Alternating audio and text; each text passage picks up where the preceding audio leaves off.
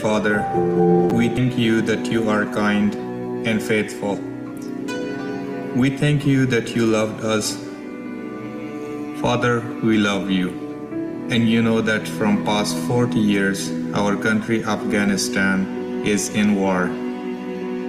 Men, women, children are burning and dying every day.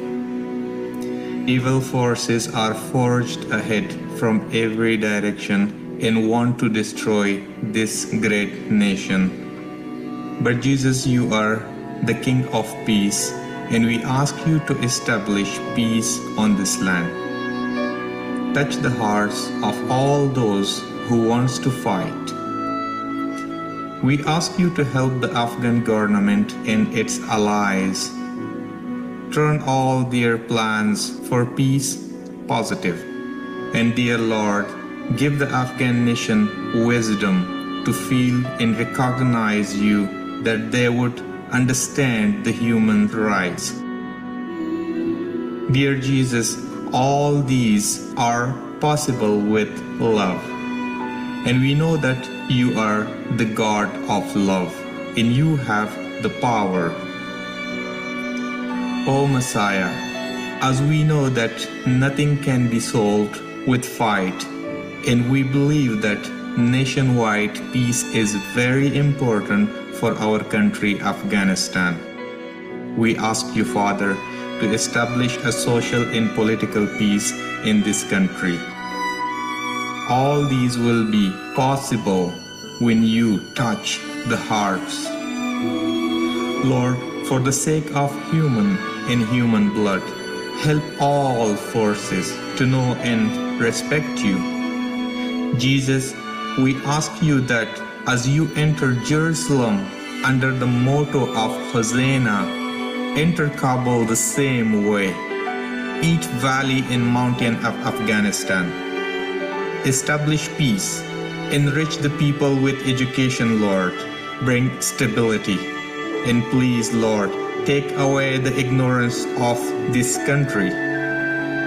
Lord, we strongly believe that everything is in your mighty hands, and we ask all this in your precious and mighty name, Jesus. Amen.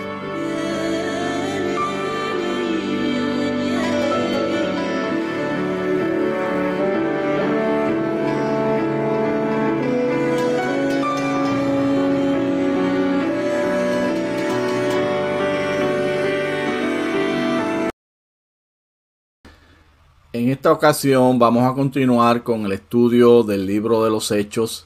Hemos estado estudiando este libro ya por varias semanas y hemos recorrido desde el capítulo 1 hasta el capítulo 7. Hoy vamos a estar comenzando el estudio del capítulo 8 y vamos a estar hablando acerca de la dispersión de los creyentes de Jerusalén. Sabemos que hubo una gran persecución y la lectura bíblica lee así.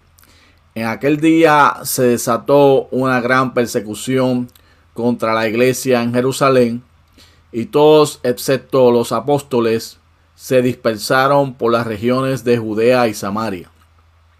Unos hombres piadosos sepultaron a Esteban e hicieron gran duelo por él. Saulo, por su parte, causaba estragos en la iglesia, entrando de casa en casa, arrastraba a hombres y mujeres y los metía en la cárcel. Los que se habían dispersado predicaban la palabra por donde quiera que iban. Fíjense ustedes que he subrayado en amarillo, o más bien he notado, he hecho notar para que se distinga esa última porción en amarillo, los que se habían dispersado predicaban la palabra por doquiera que iban, porque esto va a ser muy importante dentro del diálogo que vamos a tener hoy acerca de este capítulo 8. Lo primero que vamos a notar es que recuerden que por causa del martirio de Esteban, la iglesia es dispersa y excepto los apóstoles que se quedaron en Jerusalén trabajando con el establecimiento de la iglesia en Jerusalén, también son eh, hebraicos eh, se quedan allí en Jerusalén. El resto de los discípulos son dispersados por Judea y Samaria. Luego entonces se da eh, la sepultura a Esteban. Y notemos que Saulo es introducido una vez más como el principal perseguidor de la iglesia. La expresión bíblica que se utiliza aquí es una que dice que causaba estragos en la iglesia, que entraba de casa en casa, que arrastraba a hombres y mujeres y los metía en la cárcel. No dudamos que Saulo fue el participante del martirio de muchos otros discípulos que le siguieron a Esteban. Y la iglesia entonces eh, se da una persecución bien eh, notable al tal punto que Saulo tenía sus manos llenas de sangre. Así que este es el, el cuadro que se da en el principio de este capítulo 8 y una vez más notamos aquí que los que habían sido dispersados predicaban la palabra por donde quiera que iban. Fíjense ustedes que había una predicación espontánea, no era una eh, evangelización en masa, por así decirlo, con algo bien orquestado, bien planificado, sino que de una manera natural aquellos que habían sido dispersados por Judea y Samaria, pues ellos compartían el Evangelio con los que les rodeaban. Y vamos a ver entonces en esta gráfica, quiero mostrarles a ustedes que, fíjense que en Hechos 1.8, Jesús da el mandato de que sean llenos los apóstoles, los discípulos del Espíritu Santo y que sean testigos en Jerusalén, Judea y Samaria. Aquí en Hechos 8.1 la iglesia es dispersa y aquel mandato que había dado el Señor de ser discípulos en Judea y Samaria comienza a cumplirse. Hay una gran enseñanza aquí para eh, la iglesia moderna, de las muchas que deseamos ir recalcando a medida que vayamos estudiando este libro de los hechos. Y una de ellas es esa, que no esperemos a que seamos perseguidos para proclamar el Evangelio. Ciertamente la iglesia ha sido perseguida siempre y de eso vamos a estar hablando en el futuro y estamos haciendo énfasis también aquí acerca de esa persecución de la iglesia. Como les mencionaba en programas anteriores, la iglesia en América no está consciente de la persecución que eh, nuestros hermanos son eh, recipientes allá en otros países y en otros lugares. Pero el punto que le quiero traer aquí es que no esperemos a que seamos perseguidos para proclamar la palabra. Si Dios nos dio un mandato, pues entonces vamos a obedecer ese mandato y proclamar la palabra.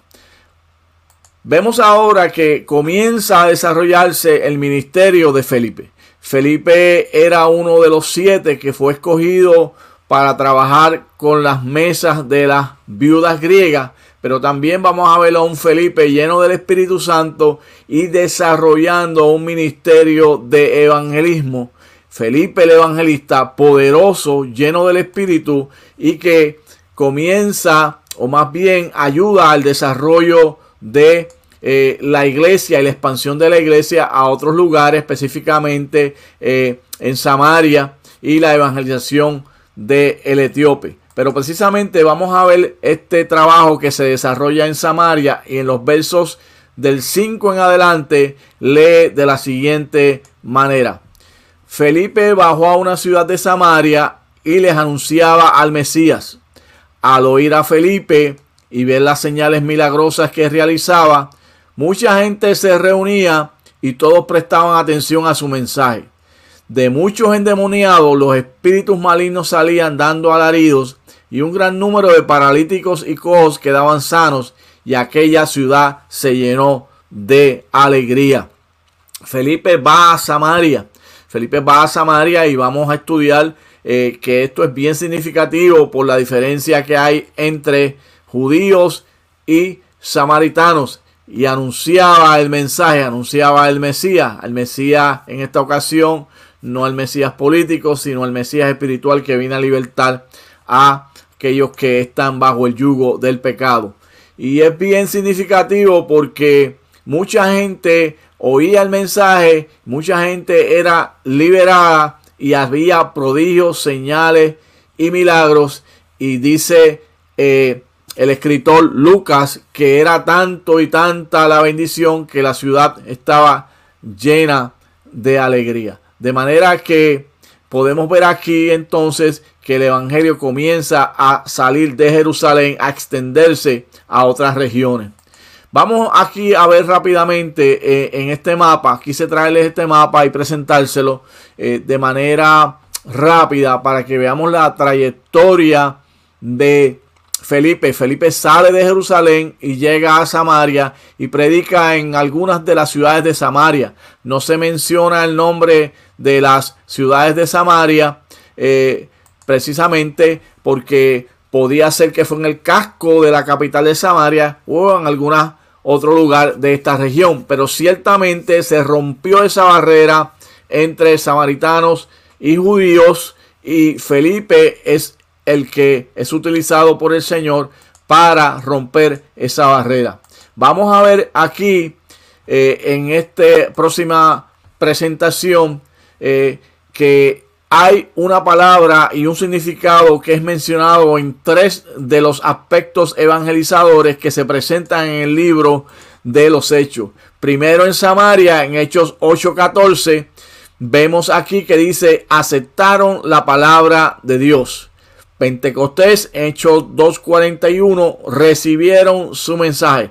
Y por último, en el caso de Cornelio, que lo vamos a estudiar más adelante en el capítulo 11 de Hechos, versículo 1, recibido la palabra de Dios. Todas estas palabras se utilizan para describir la proclamación del Evangelio. Se utiliza el Evangelium que es el anuncio de la buena noticia, y querigma, que es el anuncio a través de la palabra de la salvación a través de las buenas nuevas. De manera que quise ilustrarle esto para que veamos que la palabra y la proclamación de la buena noticia está incluida en cada una de estas eh, de estos momentos donde se proclama la palabra, donde se lleva el mensaje tanto en Samaria como en Pentecostés, como en el caso de Cornelio, que es el momento en que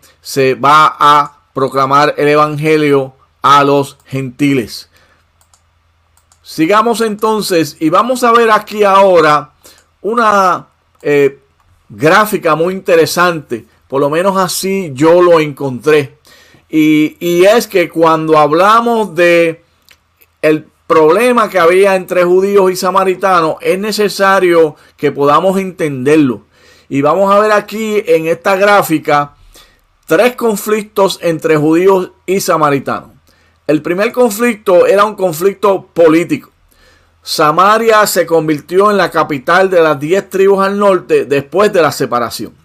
Recuerden ustedes que hubo una separación entre las doce tribus 10 tribus se ubican en el norte, dos tribus se quedan en el sur y Samaria se convirtió en la capital de esas 10 tribus al norte. De manera que había un conflicto político entre judíos y samaritanos. Además de eso, había un conflicto racial. Los samaritanos eran una mezcla de judíos y de gentiles. Eh, cuando esas tribus del norte son llevadas cautivas, extranjeros vinieron a vivir allí en medio de esas tribus del norte y ellos hicieron una mezcla de razas casándose con estas extranjeras y entonces ese era parte del problema que había entre judíos y samaritanos porque eh, como una raza mixta los judíos rechazaban a los samaritanos. Pero además de eso había un conflicto religioso que era uno de los más marcados. Los samaritanos solo observaban el Pentateuco. Ellos veneraban a Moisés, la Torá, la ley, la seguían, pero rechazaban los profetas. Y no solamente eso, sino que también ellos construyeron un templo en Jericín, y adoraban allí en Jericín. Por eso es que cuando Jesús le habla a la mujer samaritana, ella le dice que eh, los judíos adoran en Jerusalén, pero que los samaritanos adoran en Jericín. Y por último, vamos a ver aquí que precisamente Juan en su evangelio menciona claramente la frase porque judíos y samaritanos no se tratan entre sí. De manera que había una, una lucha, por así decirle, entre estas dos razas en las cuales no había una comunicación, no había eh, una admiración el uno por el otro, no se llevaban, no se hablaban, eh, se evitaban el uno al otro, si iban para Galilea, no pasaban por Samaria, eh, iban o por la costa o iban tal vez por el desierto, pero evitaban el tener una comunicación con ellos a tal punto que los judíos consideraban a los samaritanos como herejes. Y esta es la situación que se presenta cuando Lucas nos está hablando en ese capítulo 8 de la proclamación del Evangelio. Y Felipe, sensible al Espíritu de Dios, cruza una, eh, una barrera transcultural que es de judíos como tal a otras razas para llevarle el Evangelio. Y aquí hay un principio muy importante para la iglesia moderna también. Y es que nosotros debemos de echar a un lado todo prejuicio racial y todo aquello que impida que nosotros le prediquemos el Evangelio a los que nos rodean, no solamente hacerlo a, por ejemplo, los latinos o los hispanos, sino tomar en consideración que todas las razas tienen el mismo beneficio de la muerte de Jesús en la cruz y necesitan la salvación. Así que esa es la situación que hay allí en Samaria. Vamos a ver ahora tres etapas del desarrollo del Evangelio eh, donde Pedro jugó un papel decisivo usando las llaves del reino. Ustedes saben que cuando Jesús está en la tierra le hace una pregunta a sus discípulos acerca de quién creían los discípulos que era Jesús. Y Pedro hace una declaración donde dice que eh, Jesús es el Cristo y Jesús le habla acerca de la bienaventuranza de Pedro de haber recibido este mensaje porque eh, no se lo reveló ni carne ni sangre, sino que se lo reveló Dios el Padre. Y entonces Jesús hace esa declaración poderosa de que le dará las llaves del reino a Pedro en el sentido de que predique la palabra a otras razas, no en el sentido de que tiene alga, tenga algún otro poder como equivocadamente se ha interpretado eh, durante eh, todos los siglos, sino que Pedro a través de utilizar el poder que tiene el Evangelio va a abrir la puerta del reino de los cielos a otras razas. Y así lo vamos a ver porque, como dice allí en el pasaje, te daré las llaves del reino de los cielos. Todo lo que ates en la tierra quedará atado en el cielo y todo lo que desates en la tierra quedará desatado en el cielo. Cuando proclamamos la palabra, cuando compartimos la palabra con otros, se desata el evangelio en la vida de esas otras personas y reciben la liberación, reciben la salvación y tienen una comunicación con el Señor entrando por la puerta que es Jesús. Y así entonces les es revelado el Evangelio. Y eso es precisamente lo que hace Pedro. Porque él le abre la puerta primeramente a los judíos con esa llave del reino en Hechos 2.41. Luego en Hechos 8.14 a los samaritanos. Y vamos a ver más adelante eh, en Hechos 10.34 que lo hace también a los gentiles como es el caso de Cornelio. Así que quise traerle también esta presentación porque es muy interesante y pensé que le iba a servir de ayuda para ustedes poder desglosar el trabajo que hace Pedro también en la evangelización del mundo. Vamos a continuar ahora con eh, Felipe y vamos a ver ahora que en el próximo paso que Felipe da hay una evangelización también al etíope. Eso lo vamos a ver en los versos 26 al 40 y tengo una porción aquí que lee de la siguiente manera. Un ángel del Señor le dijo a Felipe, ponte en marcha hacia el sur por el camino del desierto que baja de Jerusalén a Gaza.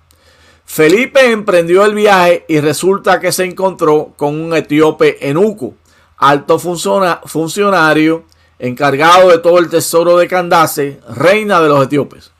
Este había ido a Jerusalén para adorar y en el viaje de regreso a su país iba sentado en su carroza leyendo el libro del profeta Isaías. El Espíritu le dijo a Felipe, acércate y júntate a ese carro. Vemos aquí la descripción de lo que está pasando aquí en estos versos del 26 en adelante.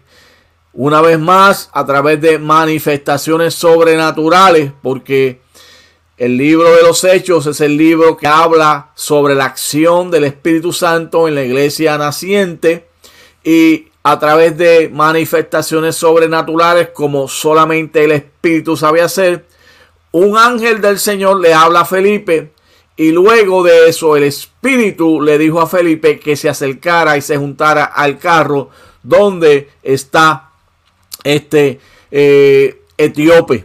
Este etíope es un hombre que se cree que podía ser de descendencia judía, que viene a Jerusalén a adorar. Se piensa que había, podía haber sido un prosélito eh, judío y que está adorando allí en Jerusalén. Y eh, el ángel le dice a Felipe que baje por todo este camino que conduce de Jerusalén a Gaza, que es un camino muy utilizado por aquellos que desean llegar hasta Egipto y cuando eh, Felipe va caminando, atravesando todo este camino, se encuentra con este etíope. Un etíope, pues eh, se menciona que era alguien que había sido castrado para cuidar el harén del rey y así no eh, tomara ninguna acción que no fuera correcta con estas mujeres. Y además de eso, este etíope en particular es un tesorero, está encargado de todo el tesoro de Candace, reina de los etíopes, allá localizada en África. Vemos entonces que él va leyendo el libro del profeta Isaías, va leyendo un rollo del libro del profeta Isaías y el Espíritu le dice a, Felipe que se acerque a ese carro y que entonces eh, hable con este etíope. Quise una vez más entonces presentar el mapa para que veamos la ruta donde estoy marcando aquí con el cursor. Eh, una vez más, Felipe sale de Jerusalén, eh, va caminando por todo este eh, curso que lleva hasta Gaza, acá pecado a la costa, lo que está ubicado hoy la franja de Gaza en el día moderna, y en algún punto, tal vez aquí donde se eh, menciona que Felipe le explica las escrituras y el oficial etíope y luego lo bautiza, ocurre el encuentro con este hombre que va eh, camino ya a su casa. Así que esta es la situación que se está dando allí y una vez más Felipe, dirigido por el Espíritu, primero en Samaria, donde él va y predica, luego entonces vienen Pedro y Juan, enviados por la iglesia, para ver lo que está pasando y tal vez en cierta medida controlar lo que está ocurriendo allí en Samaria. Pues llegan a Samaria, ocurre el evento donde oran por ellos y reciben el Espíritu Santo, que es un pasaje bien controvertible para algunos sectores de la iglesia y en el cual no voy a entrar. Pero el asunto es que luego de este evento, entonces Pedro y Juan también anuncian el Evangelio en otras ciudades de Samaria antes de regresar a Jerusalén. Y el escrito bíblico, la historia bíblica continúa entonces con el relato de Felipe y el etíope, que es el que estamos eh, mencionando en esta ocasión. Vamos a ver aquí a través de esta ilustración que el etíope es el primer africano alcanzado con el Evangelio. Estamos seguros que después de este hombre haber recibido el Evangelio, regrese a, Etiopía y quién sabe si le predicó a esta reina o a este conglomerado de altos oficiales o proclamó la palabra del Señor allí en África. De eso se trata. Nunca sabemos lo que Dios va a hacer y a través de la evangelización de este etíope, aunque la Biblia no lo registra, pero sí sabemos que el evangelio llegó a África y quién sabe si este hombre fue el precursor del evangelio allí en África. Continuemos entonces. Vamos ahora a hablar acerca de eh, los dos esfuerzos de evangelización en la historia de los samaritanos y el etíope. Nos vamos a dar cuenta que Lucas, siendo un escritor que le gustan los detalles y que se fija en todo lo que está aconteciendo, eh, probablemente menciona a los historiadores que eh, Lucas le pregunta luego a Felipe sobre todo esto cuando Felipe finalmente se ubica en Jope y se queda viviendo en Jope, se cree que Lucas entrevistó a Felipe y Felipe le cuenta todos estos acontecimientos. Y dentro de estos acontecimientos vamos a ver que hay dos esfuerzos de evangelización en esta historia de estos dos grupos étnicos, entiéndase los samaritanos y el etíope. Y lo primero que vamos a ver son las semejanzas, las semejanzas. La primera semejanza es que Felipe predicó el mismo mensaje a los samaritanos, le dice en Hechos capítulo 8, versículo 12, pero cuando creyeron a Felipe que anunciaba el evangelio del reino de Dios y el nombre de Jesucristo, se bautizaban hombres y mujeres. Fíjense ustedes, está hablando aquí del evangelio del reino de Dios y el nombre de Jesucristo. Al etíope le predica el mismo mensaje. Dice así en Hechos 8:35. Entonces Felipe, abriendo su boca y comenzando desde esta escritura, le anunció el Evangelio de Jesús. Una vez más, el mismo mensaje. ¿Qué más hizo Felipe? Cuando él predica, recibió la misma respuesta. Tanto los samaritanos como el etíope creyeron y fueron bautizados. En Samaria, en el verso 12, pero cuando creyeron a Felipe, que anunciaba el Evangelio del reino de Dios y el nombre de Jesucristo, se bautizaban hombres y mujeres. Fíjense que el escritor aquí, Lucas, como gentil que es, hace mención también de las mujeres. O sea que no solamente eran los hombres los que creían y se bautizaban, sino que también las mujeres. Por último, allí en el verso 36 al 38 dice, el, hablando de la respuesta del etíope, yendo por el camino, llegaron a cierta agua y dijo el eunuco, aquí hay agua, ¿qué impide que yo sea bautizado? Y Felipe dijo, si crees de todo corazón, bien puedes. Y respondiendo dijo, creo que Jesucristo es el Hijo de Dios. Y mandó parar el carro y descendieron ambos al agua, Felipe y el eunuco, y le bautizó. Qué poderosa es la palabra del Señor. Fíjense ustedes, la misma semejanza, con el mismo mensaje, ambos grupos, la misma respuesta. Creen y son bautizados. Continuamos ahora para seguir estudiando este maravilloso eh, pasaje que se encuentra en Hechos capítulo 8. Y vamos a ver entonces que no solamente eh, ellos predican, o más bien Felipe predica el mismo mensaje y tiene la misma respuesta, sino que también es el mismo resultado. Y el resultado es el gozo. Allí en Samaria, en el verso 8, de, Hechos se menciona que había gran gozo en aquella ciudad.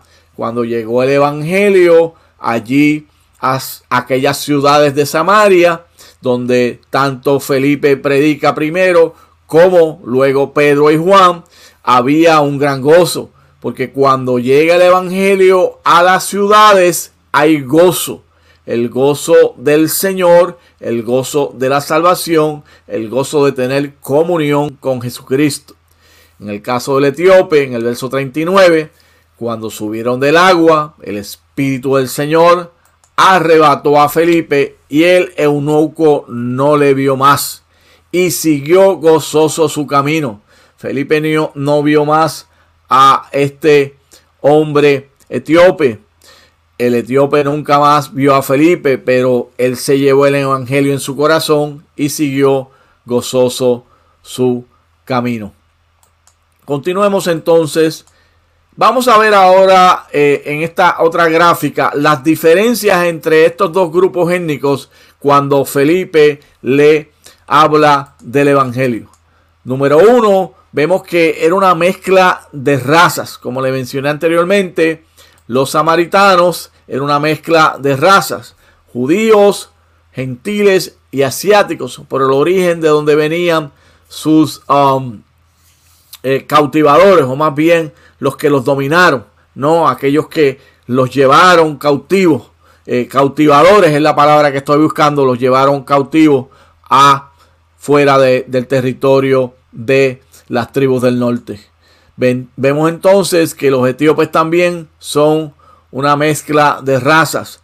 El africano era judío de nacimiento, es una de las eh, creencias que se menciona de su eh, origen étnico, pero también un prosélito judío. Así que el samaritano, una mezcla de raza, y el etíope también una mezcla de razas. Eran diferentes, diferentes razas. La posición que ocupaban. Los samaritanos eran ciudadanos comunes. Pero el etíope era un funcionario de servicio de la corona. Samaritano, sencillamente gente común de la ciudad, mientras que el etíope era un funcionario que trabajaba en la corte, que estaba trabajando al servicio de la corona. ¿Cuál es otra de las, de las diferencias? Hay una diferencia en el mundo religioso. En el caso de los samaritanos, veneraban a Moisés y rechazaban a los profetas. Recuerden ustedes, como les mencioné, que ellos solamente creían en el Pentateuco, en la Torah, y rechazaban a los profetas. El etíope tenía una fuerte aceptación del judaísmo, por lo tanto no solamente creía en la Torah, sino que también en los profetas, como es el caso eh, específico de él, que está leyendo a Isaías cuando eh, Felipe se le acerca y le hace precisamente la pregunta eh, de que quién está hablando el profeta Isaías, del mismo o de otro. Entonces Felipe dice la, la Biblia que abrió la boca y le, le habló acerca de el evangelio todo lo que dice en las escrituras hablándole acerca de Jesús. De manera que eh, este pasaje de el capítulo 8 de Hechos es un pasaje poderoso y nos va a presentar a nosotros que aunque había una diferencia, Felipe le presentó a ambos las mismas nuevas de salvación. Vamos a ver ahora por último, y esta es la última gráfica que les quiero mostrar por el día de hoy, antes de despedirnos, que Felipe utilizó dos métodos de evangelización. Vamos a ver cuáles son ellos. Número uno, el primer método que utilizó es la evangelización de masa. Cuando él llega a Samaria, él le predica a las masas, predica en la ciudad, le predica a los muchos, ¿no? Pero vamos a ver entonces que cuando le predica al etíope, hace lo que se conoce como la evangelización persona. Es una evangelización de persona a persona. Estaba Felipe y el etíope solamente hablando. El etíope le pide que le explique porque no entiende y Felipe le explica las escrituras. Y qué poderoso cuando hay alguien que conoce la escritura y puede explicarlo. Pero qué poderoso cuando hay alguien que es sensible a la escritura y deja que la escritura, la escritura le hable. Y ese es el caso de eh, el etíope y el caso también de Felipe. Felipe es el comunicador, Felipe es el proclamador y el etíope es el receptor y eh, el etíope está recibiendo el mensaje de salvación. Y he querido mencionar aquí estos dos aspectos porque algo que la iglesia moderna debe de aprender es que nosotros debemos de utilizar ambos métodos. Ambos métodos son correctos, ninguno es incorrecto. Eh, todo va a depender en el lugar en que se encuentre, en este caso, la iglesia local y el trabajo que están realizando. Hoy por hoy, la mayoría de la población está ubicada en las grandes ciudades, de manera que la iglesia tiene que hacer un trabajo en las grandes ciudades pero también la iglesia tiene que eh, hacer personal el trabajo de la proclamación, ir, tocar a la puerta y tener el uno al uno con las personas para identificarse y para que entiendan las personas que ellas tienen valor eh, delante de la presencia de Dios y que no son un número más, una estadística más en medio de las ciudades en que vive. Así que hay una gran lección que la iglesia moderna tiene que aprender en toda esta proclamación eh, que hace Felipe y los ejemplos y métodos de evangelización que nos presentan. Por último, ¿cuál es la importancia de todo esto que hemos querido traer a través de estos dos pasajes, tanto de la evangelización de los samaritanos como la evangelización eh, al etíope? Y es que todo esto dejó un legado de la importancia de Felipe a la iglesia moderna. El método de evangelización, el trabajo que hizo Felipe eh, en Samaria, cruzando una barrera racial y con el etíope, cruzando otra barrera racial y cruzando los prejuicios, tiene una gran importancia para la iglesia moderna. ¿Qué más? Los métodos que utilizó Felipe también son muy importantes en lo que eh, está trabajando y todo el trabajo que es necesario que realice la iglesia moderna. De manera que en esta presentación eh, ya vamos a culminar. Le hemos querido presentar esta historia de una manera bastante general no he querido hacer mucho énfasis en las historias per se, porque son historias conocidas. He querido incluirle algunos detalles que por la gracia y la misericordia de Dios, a través de eh, los recursos que he estado utilizando, los cuales en la próxima presentación les voy a mencionar para que ustedes, los que deseen adquirirlo, lo adquieran y hacer también eh, el reconocimiento de los mismos. Todo esto no es mío, sencillamente yo lo que hago es hacer una investigación y presentar los detalles para la gloria del Señor, una vez más, tratando de eh, traer un granito de arena a la enseñanza de la palabra, que es lo importante y que es tan necesario para la iglesia moderna, la iglesia del siglo XXI, que vive tan ajorada, que no tiene programas educativos y que no estudia la palabra. Y es necesario que estudiemos la palabra para poder eh, no solamente analizarla, sino hacer estos principios bíblicos nuestros como personas y como iglesias locales. De manera que ahí está la historia de Felipe evangelizando a los samaritanos y la historia de Felipe evangelizando a los etíopes. Tengamos una palabra de oración para despedirnos. Gracias Señor una vez más por esta oportunidad de bendecir y de adorar tu nombre a través de la proclamación de la palabra. Eh, gracias Señor. Espero Padre que a través de tu espíritu tú la lleves y que tú bendigas lo que le escuchan. El que no te conozca, que tu espíritu lo salve. El que no te conozca, que tu espíritu lo sane. Que lo liberte, Señor, y trae bendición y poder a tu iglesia para proclamar el evangelio poderoso hasta los confines de la tierra. En el nombre poderoso de Jesús. Amén y amén y amén. Muy bien, amados. Una vez más le habló este su hermano y amigo Miki Rivera. La paz y la bendición del Señor sea con ustedes ahora y siempre.